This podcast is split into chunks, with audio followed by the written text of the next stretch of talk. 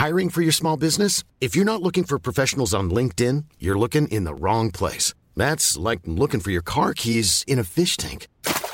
LinkedIn helps you hire professionals you can't find anywhere else, even those who aren't actively searching for a new job but might be open to the perfect role. In a given month, over 70% of LinkedIn users don't even visit other leading job sites. So start looking in the right place. With LinkedIn, you can hire professionals like a professional. Post your free job on linkedin.com slash people today.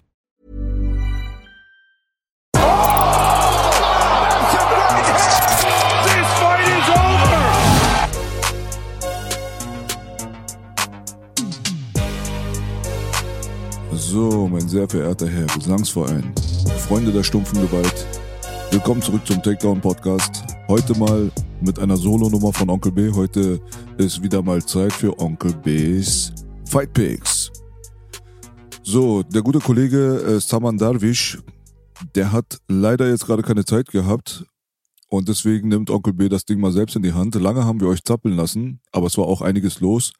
Leider war nichts los im Kampfsportbereich, also nichts, was wirklich so super interessant wäre und da muss man seine Prioritäten setzen. Trotzdem dachte ich mir, komme ich mal ganz kurz vor das Mikrofon gesteppt und ja, verbreite mal so ein bisschen gute Laune, gebe euch die Möglichkeit, so ganz knapp vor dem Event nochmal die Gedanken zu sammeln und eventuell nochmal wetten zu gehen. Es soll ja irgendwie möglich sein hier in Deutschland, Rabona, wie auch immer, keine Ahnung. Ich habe es jetzt irgendwie nicht hinbekommen, muss ich ganz ehrlich sagen, aber wer da guten Tipp hat, kann sie ja gerne unter die Kommentare schreiben. Und jetzt geht's auch schon ums oder ans Eingemachte. Es geht um UFC 289, meine Freunde, und was in letzter Zeit alles passiert ist und was natürlich auch nach dem Event kommuniziert werden muss, das werde ich dann natürlich mit meinem gut aussehenden Co-Host Saman dann besprechen, wenn wir das Event dann hinter uns haben. Aber jetzt geht es erstmal um die Predictions. Bei UFC 289 geht es um das Event Amanda Nunes gegen Irene Aldana. Und so ist das natürlich auch plakatiert. UFC 289 Nunes versus Aldana. Was für mich natürlich irgendwo äh, ein Problem darstellt, weil ich kann das absolut nachvollziehen und es ist auch richtig so und ich habe auch ehrlich gesagt keine vernünftige Alternative gerade vorzuweisen. Nur ist Nunes versus Aldana an und für sich einfach kein Titel, der die Leute catcht. Ne? Weil man weiß auf jeden Fall, dass die Frauen an und für sich nicht so viel Beachtung finden im Kampfsport und auch nicht so viel Revenue generieren, außer sie heißen Ronda Rousey. So haben wir aber als Co-Main-Event auf dem Poster Charles Oliveira gegen Benil Dariush und ich bin mir ziemlich sicher, dass ähm, dieser Fight, wenn er Headliner wäre, mehr Aufmerksamkeit erzeugen würde und UFC 289 mehr Schein bringen würde. Aber gut, es ist wie es ist. Respekt an die Frauen. Es ist halt nun mal ein Titelkampf. Und Amanda Nunes gilt als eine der besten weiblichen Fighter aller Zeiten. Dementsprechend, it is what it is. Kommen wir zu Fight Guard. Wir haben auf jeden Fall, ohne jetzt großartig alles durchgehen zu wollen, denn die Early Prelims, die werden heute mal ganz geskippt, ja. Und in Bezug auf die normalen Prelims muss ich auch sagen, dass da auch nicht so viel dabei ist, was einen so wirklich interessiert und vor allem die Casual Fans sind da zu 100% raus. Da ist nicht ein einziger Name, der den Leuten bekannt ist, außer eventuell Chris Curtis. Und äh, das ist auch der einzige Kampf, muss ich sagen, den ich hier gerade besprechen wollen würde. Und zwar ist es der gute Nasruddin Imavov. Schwerer Name. Schwerer Name. Gott sei Dank ist Saman gerade nicht da. Er wäre verzweifelt. Gegen den guten Chris Curtis. Mit Imavov haben wir auf jeden Fall einen aufstrebenden ähm, einen aufstrebenden Kämpfer, der leider einmal ausgerutscht ist in letzter Zeit und zwar gegen Sean Strickland. Davor hatte er aber eine dreifache Siegesserie, die auch relativ respektabel war, weil Ian Heinisch, Edmund Shabazian und Joaquin Buckley sind nicht zu verachten. Das sind alles starke Namen, die er besiegt hatte. Aber Sean Strickland ist halt auch ein bisschen underrated. Äh, die Leute denken, vielleicht, dass er nur ein Talker ist oder witzig oder einfach durchgeknallt und crazy, aber nein, er ist wirklich ein stabiler Fighter und Chris Curtis ist es auch. Bei Chris Curtis haben wir eine ähnliche Situation gehabt, dass wir einen ähm, Kampf gehabt haben gegen Calvin Gastelum, das letzte Mal, den Chris Curtis ganz knapp verloren hat. Fight of the Night, sehr starker Fight, sehr entertaining. Und ich habe den Kampf auch für Calvin Gastelum gewertet. Es gab aber Leute, die gesagt haben, Chris Curtis war der Gewinner. Das konnte ich nicht so ganz nachvollziehen, aber es war trotzdem ein sehr, sehr spannender Fight insgesamt. Der gute Chris Curtis, der hat eine Gemeinsamkeit mit seinem äh, Kontrahenten und zwar, dass sie mit äh, Joaquin oder Joaquin Buckley einen gemeinsamen Kontrahenten gehabt haben. Verloren hat er auch gegen Jack Hermanson, was ja auch wirklich das ist keine Schande, aber hat auch stabile Siege vorzuweisen gehabt. Rodolfo Vieira, muss man dazu sagen, schwer zu besiegen. Brandon Allen.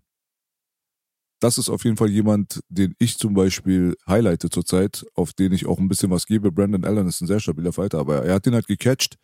Performance of the Night gewonnen, TKO, Punches und Knees und äh, hat auf jeden Fall eine Menge, Menge Siege ansammeln können. Von daher, also dieses Ding wird auf jeden Fall sehr, sehr spannend. Und ich persönlich gebe meinen Tipp in Richtung Chris Curtis. Dann kommen wir auch schon zum Main Card. Ihr merkt auf jeden Fall, heute wird relativ zügig abgefrühstückt, damit wir einfach ein bisschen die Spannung in die Höhe treiben können für dieses Event und dann später dann, wenn dann alles dann erledigt ist, dann wieder in alter Manier zusammenkommen und so ein bisschen detaillierter auf Sachen eingehen, die in letzter Zeit passiert sind, auch ein paar Freakshow-Fights und so weiter. So, jetzt sind wir aber bei UFC 289, 289 Main Card. Da haben wir als erstes mal den Fight Eric Anders gegen Marc, und jetzt muss ich aufpassen, mein Französisch, Französisch ist nicht besonders gut, Marc-André Barriot, würde ich mal sagen. Ja, ohne dir jetzt genau zu wissen, ob das jetzt auch wirklich spot on war. Also der Bruder ist für mich persönlich auf jeden Fall kein bekannter Name. Ich habe, glaube ich, auch nicht bewusst irgendeinen Fight von ihm im Kopf gerade gegen Abu Azaita verloren, das weiß ich. Der Rest, hm, ja, ist auf jeden Fall kein Fighter, mit dem ich mich gut auskenne, wie ihr merkt. Deswegen lasse ich das jetzt auch sein, da jetzt großartig in der Hinsicht expertenhaft klingen zu wollen. Ich weiß, dass Eric Anders auf jeden Fall ein ziemlich starkes Talent ist, was eigentlich von einem ganz anderen Sport kommt, und zwar vom Football. Aber er hat auch so diese Win-Lose, Win-Lose-Geschichte, da hat er Ähnlichkeit mit seinem Kontrahenten. Trotzdem hat er immer wieder starke Fights, entertainende Fights, also unterhaltsame Fights vorzuweisen. Und da würde ich mal sagen, weil ich jetzt mit dem Gegner nicht so wirklich vertraut bin, gebe ich meine Stimme jetzt einfach so pauschal an Eric Anders, ja, ohne großartig begründen zu können, warum. Auf der anderen Seite haben wir dann direkt danach einen Featherweight-Fight. Und zwar haben wir Dan Ige gegen Nate Landwehr. Wahrscheinlich hieß er mal Landwehr. Hat wahrscheinlich so wie 60 Millionen andere Amerikaner auch äh, deutsche Vorfahren. Und da muss ich sagen, dass in dem Bezug auch dieser Kämpfer mir nicht wirklich bekannt ist. Also ich habe den nicht so wirklich auf dem Schirm gehabt und wenn man sich mal anguckt, wen er da so alles bekämpft hat, dann wird auch ein bisschen klar, warum. Das waren so nicht so die großen Fights und es waren auch nicht die großen Namen. Darren Elkins als Gegner sagt mir so ein bisschen was und der ein oder andere natürlich Julian Arosa und so weiter, den kennt man auch. Herbert Burns, ja, der Bruder von Gilbert, gegen den hat er verloren, gegen Arosa hat er auch verloren, aber gegen Darren Elkins hat er gewonnen und er ist auf einer Siegesserie von drei Fights äh, zurzeit und kämpft gegen Dan Ige. Dan Ige ist aber ein sehr unterschätzter Fighter. Technisch auf jeden Fall stark, gritty, ja, also da hat man, da hat man auf jeden Fall was zu tun mit, wenn man mit dem Bruder kämpft. Aber trotzdem hat er jetzt auch nicht die geilste Bilanz gehabt in letzter Zeit. Hat zwar gegen Damon Jackson gewonnen, seinen letzten Kampf durch KO, aber davor dann drei Niederlagen leider vorzuweisen. Aber das sind auch Leute, die sind nicht ohne. Ja, Ein, einmal gegen Mofsad Evloev, auf der anderen Seite haben wir Josh Emmett, der hat gerade quasi in Anführungsstrichen um den Titel gekämpft. Und der gute Korean Zombie Shang Sung Jung. Ja, und auch einmal verloren gegen Calvin Cater, hat aber zum Beispiel einen Sieg vorzuweisen gegen Edson Barbosa und hat auch einen Sieg vorzuweisen gegen Mirsad Bektic. Natürlich starke Fighter. Beides aber Split Decisions und von daher ein bisschen schwierig einzuschätzen, wo der gute Dan jetzt gerade steht, aber ich gebe meine Stimme in Richtung Dan Ige. Dann haben wir den Welterweight-Fight Mike Mallet gegen Adam Fugget. Und er heißt wirklich so. Er heißt einfach Fugget. Soll man sagen. Also von daher Fugget. So, ja, der gute Mike Mallet ist auf jeden Fall jemand, den muss man unbedingt im Auge haben. Unbedingt. Also das ist jemand von diesen ganzen Prospects und so weiter, auf den bin ich sehr, sehr gespannt, wie er performen wird. Er ist auf einer Siegesserie gerade unterwegs von 1, 2, 3, 4, 5 Fights. Davor hatten wir einen Unentschieden dann hat er mal einmal verloren gegen Hakim Davodu, den ich nicht kenne, muss ich dazu sagen, weil das war noch WSOF. Also wir reden von World Series of Fighting. Das Ding, was irgendwann mal zur PFL geworden ist im Jahre 2014. Ist eigentlich äh, seit 2017, eigentlich seit 2015 ungeschlagen. Und ähm, die Performances in der UFC, da muss man dazu sagen, das ist jetzt gerade relativ neu, der kommt aus der Contender Series Und äh, nachdem er aus der Contender Series direkt dann in die UFC gekommen ist, in die große UFC, hat er gegen Mickey Gall gewonnen und gegen Johann Leines. Und äh, diese Performances waren wirklich spektakulär und beeindruckend. Also ich würde mal behaupten, dass man den guten Mike Mallet auf jeden Fall mal beobachten sollte. Da kommt vielleicht, vielleicht, vielleicht ein Prospect auf uns zu, der im späteren Alter mit 31 Jahren dann noch ein bisschen was reißen könnte. Dementsprechend muss ich aber sagen, dass ich seinen Gegner, den Herrn Fuckett, leider nicht kenne, von daher Fuckett. Ja? Ich gebe meine Stimme an Mike Mallet. Wir haben dann Co-Main Event und da wird die Sache erst spannend und äh, da sieht man jetzt auch so, was jetzt Namen und so weiter angeht, ist diese Fightcard nicht besonders nennenswert. Muss man dazu sagen, es sind nicht die riesengroßen Stars jetzt auf dieser Fightcard, aber das muss immer nichts heißen. Es gab sehr viele solche Fightcards, die sehr viel besser performt haben, was Entertainment-Faktor angeht, als Fightcards voll mit Stars und die haben dann leider aber dann enttäuscht. Die Fights waren dann nicht so ganz so spannend und so weiter. Man erinnert sich zum Beispiel an den Jorge Masvidal-Fight vor kurzem. War nicht so besonders spannend. Also es muss immer nichts heißen, liebe Freunde, wenn es euch nur darum geht, irgendwie großartige Namen zu catchen, dann seid ihr vielleicht mit dieser Fightcard so ein bisschen, ähm, da werdet ihr mit der Fightcard vielleicht nicht glücklich, aber bitte vertraut mir, es lohnt sich immer zu gucken, denn aus einer Fightcard mit wenigen großartigen Namen kann trotzdem sehr, sehr viel Spaß hervorkommen und entertainende Fights können dabei rauskommen. Also geben wir der Sache auf jeden Fall mal eine Chance, ohne äh, Vorurteile zu haben. Aber eigentlich trägt diese Fightcard das Co-Main Event und das Main Event. Und das Co-Main Event, wie schon gesagt, Charles, ja, Charles Oliveira. Man sollte nicht vergessen, wie er wirklich ausgesprochen wird. Und zwar, The Champion has a name and his name is Charles Oliveira. Charles Oliveira gegen Benil Dariush, ja, der gute Brasilianer, gegen den assyrischen Iraner. Beide sehr, sehr starke Grappler, wie ihr wisst. Beide auch im Stand-up definitiv, ähm, wie sagt man, wie sagt man, wie sagt man, wie sagt man, wie sagt man.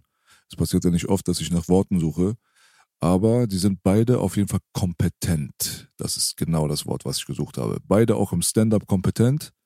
Wir wissen, dass Charles Oliveira eine der spannendsten Streaks hingelegt hat in Bezug auf seine Titelregentschaft. Wir wissen, dass er auf jeden Fall abgeschrieben wurde, auch eine Zeit lang. Und es wurde gesagt, dass er kein Herz hat und dass er aufgibt, wenn es dann hässlich wird und so weiter. Dann ist der gute Charles dann zurückgekommen und hat eigentlich seit dem Jahr 2018 komplett bis äh, zum Jahr 2022 nicht in jederlei Hinsicht dominiert, aber trotzdem immer wirklich ähm, Performances hingelegt, die zweifelsfrei waren.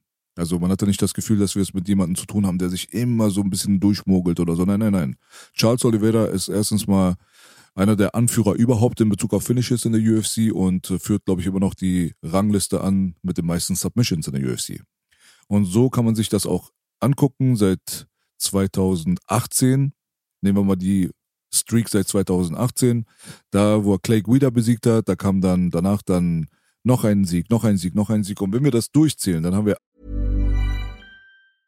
Hiring for your small business? If you're not looking for professionals on LinkedIn, you're looking in the wrong place. That's like looking for your car keys in a fish tank. LinkedIn helps you hire professionals you can't find anywhere else, even those who aren't actively searching for a new job but might be open to the perfect role. In a given month, over 70% of LinkedIn users don't even visit other leading job sites. So start looking in the right place. With LinkedIn, you can hire professionals like a professional. Post your free job on linkedin.com slash people today. 1, 2, 3, 4, 5, 6, 7, 8, 9, 10, 11 Fights hintereinander, die der gute Charles Oliveira für sich entscheiden konnte. Und ähm, wenn man sich diese elf Fights mal ein bisschen im Detail anguckt, dann merkt man, dass während dieser elf Fights eine einzige Decision existiert hat. Also ein Kampf, der über die Runden ging und das war gegen Tony Ferguson im Jahre 2020. So gesehen ist äh, Charles Oliveira eine der Finishing-Maschinen der UFC-History und deswegen ist er auch so beliebt gewesen als Champion. Also, the champion has a name and his name is Charles Oliveira. Aber trotzdem musste er diesen Titel natürlich abgeben und zwar an den guten Islam Makhachev, der ihn dann in einem Arm Triangle Choke erwischt hat und durch Submission besiegt hat. Was natürlich eine extreme Errungenschaft ist gegen Charles. Aber vielleicht ist das jetzt Motivation, dass äh, der gute Du Bronx jetzt zurückkommt und den Leuten beweisen will, wo der Hammer hängt. Denn ich meine, Justin Gaethje, Dustin Poirier, Michael Chandler, Tony Ferguson, Kevin Lee, Jared Gordon, Nick Lenz, David Timur, Jim Miller, Christos Giagos und Clay Guida. das ist schon echt eine beachtliche Winning Streak. Also es sind nicht irgendwelche elf Leute, das sind schon top of the crop. Von daher, ich halte immer noch sehr, sehr viel von Charles Oliveira, ist einer der Überraschungsfighter der letzten zehn Jahre gewesen. Wenn man seine Karriere verfolgt hat, damals im Federgewicht auch und so, dann hätte man vielleicht nicht den Eindruck bekommen, dass er einmal einer der dominantesten Lightweight-Champs sein könnte und vor allem einer der äh, den größten Unterhaltungsfaktor bringt, weil seine Fights halt einfach immer Fireworks sind. Und dementsprechend bin ich ein sehr, sehr großer Fan von Charles Oliveira. Auf der anderen Seite haben wir natürlich dann einen in Anführungsstrichen Landsmann, den ich auch schon lange verfolge und dem ich auch die Daumen drücke. Der hat auch viel Scheiße gefressen und hätte auch viel früher schon zu einem Title Shot kommen können, wo er ja immer noch nicht ist. Und jetzt muss er schon wieder erstmal durch die Murderers Row mäßig, ne? Wir haben da auch seit 2018 eine Winstreak von 1, 2, 3, 4, 5, 6, 7, 8 Fights seit 2018 auch unbesiegt und äh, die Leute, die er besiegt hat, heißen Thiago Moises, Drew Dober, Frank Camacho, Drakkar Klose, Scott Holtzman, Carlos Ferreira, Tony Ferguson und Matthäus Gamrot. Meiner Meinung nach nicht so hoch vom Level, was die Competition angeht, denn der gute Charles Oliveira war halt Champion und musste seinen Gürtel verteidigen, unter anderem und so weiter. Und diese ja, also was den Namenfaktor und die Qualität der Gegner angeht, würde ich sagen, hatte Charles Oliveira definitiv den härteren Weg. Aber auf der anderen Seite sind auch diese Leute nicht zu verachten und Benil Dariush hat alles dafür getan, hat auch wirklich hm, respektable Performances gelegt, auch wenn ein paar hm, Decisions mehr am Start sind im Vergleich zu Charles, sind es trotzdem actionreiche Fights gewesen. Ja, also man kennt Charles ähm, Benil Dariush eigentlich nicht als einen Fighter, der in großartig langweilige Fights verwickelt ist. Meistens passiert was. Von daher, das ist für mich auf jeden Fall ein sehr, sehr schwierig, schwer zu bewertender Fight, weil beide halt wirklich sehr gut sind auf dem Boden. Und ich glaube auch, dass es gefährlich sein könnte in Bezug auf die komplette Dynamik, denn zwei gute Grappler könnten sich neutralisieren und dann hat man einen Kickboxing-Fight, kennt man ja. Ne? Dass es halt sehr, sehr selten auf dem Boden geht, vielleicht sogar gar nicht. Und das Ding wird komplett im Stand ausgetragen. Und da würde ich sagen, dass ich Charles Oliveira als etwas gefährlicher einschätzen würde im Stand-up, weil er, glaube ich, ein paar mehr Waffen hat, aber trotzdem ist Benil Darius sehr kompetent und wenn er trifft, dann schmettert es auch. Von daher auf jeden Fall sehr, sehr schwer für mich, wirklich da mit äh, Rationalität ranzugehen und da muss ich sagen, das ist jetzt für mich ein Cointoss. Also da könnte man jetzt einfach eine Münze werfen und auf der einen Seite kommt dann entweder Charles gut bei raus oder Benil dabei gut raus. Das ist für mich einfach vollkommenes 50-50-Ding gerade hier. Dementsprechend bin ich lost in translation und weiß gerade ehrlich gesagt auch nicht, wen ich nehmen soll. Aber wir wollen ja nicht auf dem Zaun sitzen, ne? Deswegen würde ich mal einfach mit demjenigen mit mehr Championship-Erfahrung gehen und würde sagen, mein Tipp geht schweren Herzens an Charles Oliveira. So, dann sind wir auch schon beim Main Event. Wobei ich aber sagen muss, dass für mich das Main Event des Herzens ganz eindeutig Charles Oliveira ist gegen Benil Dariush. Es ist auch der hochwertigere Fight von beiden. No disrespect, ja. Aber trotzdem haben die Mädels es natürlich verdient, auf ähm, der ersten Position hier gerade zu sein, weil es halt ein Titelkampf ist und der andere nicht. So, ganz einfach. Von daher, ja gut, was soll man sagen? Also wir haben hier mit äh, Amanda Nunes haben wir eine der dominantesten weiblichen Fighter der UFC-History. Sie hat sich natürlich auch mal Niederlagen erlaubt und zwar gegen die gute Juliana Pena im Jahre 2021, wie man weiß. Also es waren ja ihre letzten beiden Fights. Sie konnte sich im letzten Kampf im Juli 2022 ihren Gürtel dann ja auch dann zurückholen.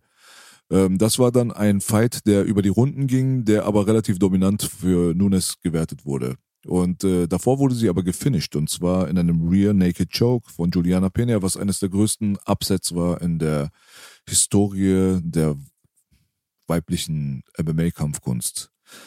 So, und äh, lustigerweise hatte ich das natürlich prophezeit. The Mystic B war wieder am Start und hat gesagt, die Pena, die wird dir die Hölle heiß machen. Genauso war das auch bei der guten Alexa Grasso, die ja auch eine sehr bekannte Fighterin besiegt hat, die unfassbar dominant war, und zwar Valentina Shevchenko. Und Valentina Shevchenko und Amanda Nunes hatten ja auch schon bereits zwei Tänze hinter, hinter sich, die Amanda Nunes für sich entscheiden konnte. Auch knappe Kisten.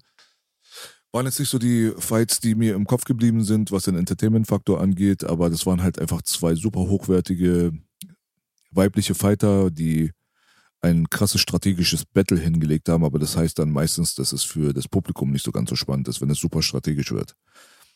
Soll aber nichts heißen. Trotzdem Respekt auf jeden Fall. Man muss mal gucken. Kat Zingano damals im Jahr 2014 hat äh, die gute Amanda Nunes gefinisht, noch zu der Zeit, wo sie noch nicht so richtig poliert war, muss man sagen. Ja. Äh, sie hat dann erst so ein bisschen zu sich gefunden, weil Amanda hatte davor schon gegen Sarah De Alielo, ich weiß nicht genau, ob man das so ausspricht, verloren gehabt in der Invicta und sie hatte im Strikeforce verloren gehabt gegen Alexis Davis. Und ihren allerersten Fight damals hat sie auch verloren gehabt, aber das zählen wir mal nicht, das ist jetzt uninteressant. Ab dem Jahr 2015 hat sie aber eine sehr dominante Streak hingelegt und hat 1, 2, 3, 4, 5, 6, 7, 8, 9, 10, 11, 12 Fights für sich entscheiden können, bevor sie gegen Juliana Pena im Jahr 2021 verloren hat. Die Leute, die sie besiegt hat, Megan Anderson, Felicia Spencer, Jermaine the Randomy, Holly Holm, Chris Cyborg, Raquel Pennington, Valentina Shevchenko, Ronda Rousey, Misha Tate, Sarah McMahon und Shayna Baszler. Also so ziemlich jeden oder jede, die Rang und Namen gehabt hat in dieser Division. Also wirklich eine sehr, sehr respektable Bilanz, man kann nichts sagen. Und da sind auch sehr, sehr viele KOs, TKOs und Submissions mit dabei. Von daher, äh, es ist nicht von der Hand zu weisen, dass wir es mit einer der besten Fighterinnen aller Zeiten zu tun haben. Und ähm, jetzt kommt natürlich die, der Moment der Wahrheit, denn das Momentum liegt einfach sehr stark im Bereich von Mexiko zurzeit. Wir hatten mit Brandon Moreno auf jeden Fall einen überraschenden UFC-Champ, der dann Mexiko dann quasi mitgerissen hat. Und dann hatten wir natürlich dann auch Jair Rodriguez, der jetzt auch demnächst wahrscheinlich um den Titel kämpfen wird. Oder nicht wahrscheinlich, sondern er wird um den Titel kämpfen. Dann haben wir natürlich dann auch den Überraschungserfolg von Alexa Grasso, den wahrscheinlich auch wenige Leute vorhergesehen hatten. Und jetzt haben wir halt die Situation, dass Irene Aldana die Möglichkeit bekommt, um den Titel zu kämpfen. Und äh, Irene ist, glaube ich, diejenige, die sogar so ein bisschen weniger Beachtung findet als Alexa Grasso in dieser ganzen mexikanischen Female-Welt der Kämpfer. Sie ist, glaube ich, ein bisschen unbekannter sogar. Und hatte natürlich dann auch nicht die cleanste Kampfbilanz, gewonnen, verloren, gewonnen, verloren, gewonnen, verloren. So, man muss aber dazu sagen, dass die gute Irene auf jeden Fall brandgefährlich ist. Und auch wenn sie verloren hat, ja, wie zum Beispiel Split, Split Decision gegen Raquel Pennington im Jahr 2019 und so weiter, Davor dann nochmal verloren gehabt im Jahre 2017 gegen Caitlin Chokogian, aber das war auch eine Split Decision, muss man dazu sagen. Und wenn wir dann diesen Zeitpunkt dann einfach mal nehmen und gucken, gegen wen sie alles gekämpft und äh, gewonnen hat, dann sind das einfach nicht die großen Namen. Aber innerhalb der letzten Jahre, so diese Zeit, an die man sich ganz gut erinnern kann, da war die Caitlin Vieira zum Beispiel dabei, die eine sehr starke Puncherin ist und die wurde zum Beispiel von Irene Aldana K.O. geschlagen. Jana Kunitskaya wurde von Irene Aldana K.O. geschlagen. Und äh, Macy Chiasson wurde von, ja, eigentlich auch K.O. geschlagen, aber da war es ein Abkick zum Körper, lustigerweise. Sehr interessantes Ding gewesen auf jeden Fall. Also vom Rücken heraus ein Abkick gelandet zum Körper. Ich glaube, die Leber getroffen zu dem damaligen Zeitpunkt. Habe ich so in der Art und Weise noch nie gesehen, dass jemand davon runtergeht. Und ähm, der wichtige Punkt einfach ist, dass eigentlich alle Karten auf dem Tisch von Amanda Nunes liegen. Also das hier, das wäre ein Upset in der Größenordnung von Ronda Rousey, Holly Holm, GSP gegen Matt Sarah. Also wenn Irene Aldana es schafft, heute zu gewinnen, wird das sehr viel überraschender sein für die meisten als Alexa Grassos äh, Sieg gegen Valentina Shevchenko. Von daher, das wäre schon auf jeden Fall ein, ein starker Moment für mexikanisches MMA. Und jetzt kommt der Punkt, an dem der Hase eigentlich aus dem Hut gezogen wird von meiner Seite aus. Ich tippe tatsächlich auf Irene Aldana und die Leute werden mich für verrückt halten und denken, ja, das machst du jetzt auf Hipstertum und so weiter, weil du jetzt denkst, ah, du willst jetzt immer der Überraschungsonkel sein. Nein. Tatsächlich glaube ich, dass sie stilistisch gesehen ein großes Problem für Amanda Nunes darstellen könnte. Sollte Amanda Nunes ein Ego besitzen und in, im Stand-up bleiben, dann wird es auf jeden Fall gefährlicher, als wenn sie den Bodenkampf anstrebt, ist meine Einschätzung. Denn Natürlich weiß man, dass Amanda Nunes bekannt geworden ist für ihre vielen KOs und TKOs und sie hat halt einfach sehr, sehr harte Hände. Für eine Frau vor allem. Auf der anderen Seite haben wir Irene Aldana, die halt wirklich aus dem mexikanischen Boxen kommt und dort auch als Trainingspartner von Alexa Grasso und so weiter zu einer Generation gehört, die wirklich weiß, wie man mit Stand-up umgeht im MMA-Cage. Und äh, da sehe ich auch die größte Gefährlichkeit für, von Irene Aldana für Amanda Nunes. Und zwar ist es tatsächlich das klassische Boxen. Mal abgesehen davon ist die Physis dann auch nochmal so eine Sache. Meistens ist Amanda Nunes physisch, physisch den Gegnern überlegen. Vor allem, wenn es dann gegen Valentina ging und so weiter, die dann auch natürlich eine Gewichtsklasse dann abgestiegen ist irgendwann. Aber trotzdem ist sie eine sehr physische Präsenz, äh, hat sie eine sehr starke physische Präsenz. Und das hat natürlich dann immer auch einen Faktor gespielt in der Dominanz. Auf der anderen Seite haben wir jetzt Irene Aldana, die mindestens ebenbürtig ist. Sie ist sehr, sehr groß, kräftig und weiß auf jeden Fall auch mit ihrer Reichweite und so weiter umzugehen und hat auf jeden Fall einen sehr, sehr starken Bezug zum Boxen. Und das könnte gefährlich werden für die gute Amanda Nunes. Und das macht diese Sache so spannend und würzig. Deswegen will ich auch nicht großartig viel mehr zu der ganzen Sache sagen. Selbstverständlich ist Amanda Nunes auch berechtigterweise ein haushoher, haushoher Favorit. Genauso sollte es auch sein. Und es wäre wirklich eine absolute Überraschung, wenn Irene Aldana gewinnt. Aber hey, wir alle lieben Überraschungen. Von daher, Onkels Tipp geht an Irene Aldana. Und zwar gehe ich mal so weit und sage, äh, durch TKO tatsächlich. So, aber ihr wisst, MMA ist unpredictable. Man kann das Ding einfach nicht vorhersehen. Ansonsten würden eine Menge, Menge Leute eine Menge, Menge Kohle machen in, an diesem Wettmarkt. Und dass das halt nicht der Fall ist, das wissen wir. Das macht die Sache so spannend. Du kannst der größte Experte sein und trotzdem wirst du einfach falsch liegen. Und zwar sehr, sehr oft. Und das ist genau das, was wir alle daran lieben. Wenn wir alle wüssten, was passiert, dann würden wir ja nicht mehr gucken. Von daher. Also, lasst es euch gut gehen.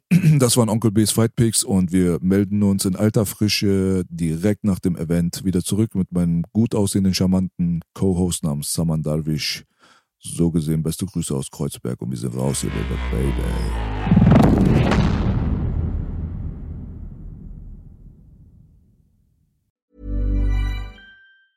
Hi, I'm Daniel, founder of Pretty Litter. Did you know cats tend to hide symptoms of sickness and pain? I learned this the hard way after losing my cat, Gingy. So I created Pretty Litter, a health monitoring litter that helps detect early signs of illness by changing colors, saving you money and potentially your cat's life. Pretty Litter is veterinarian developed, and it's the easiest way to keep tabs on your fur baby's health right at home. Go to prettylitter.com and use code ACAST for 20% off your first order and a free cat toy. Terms and conditions apply. See site for details.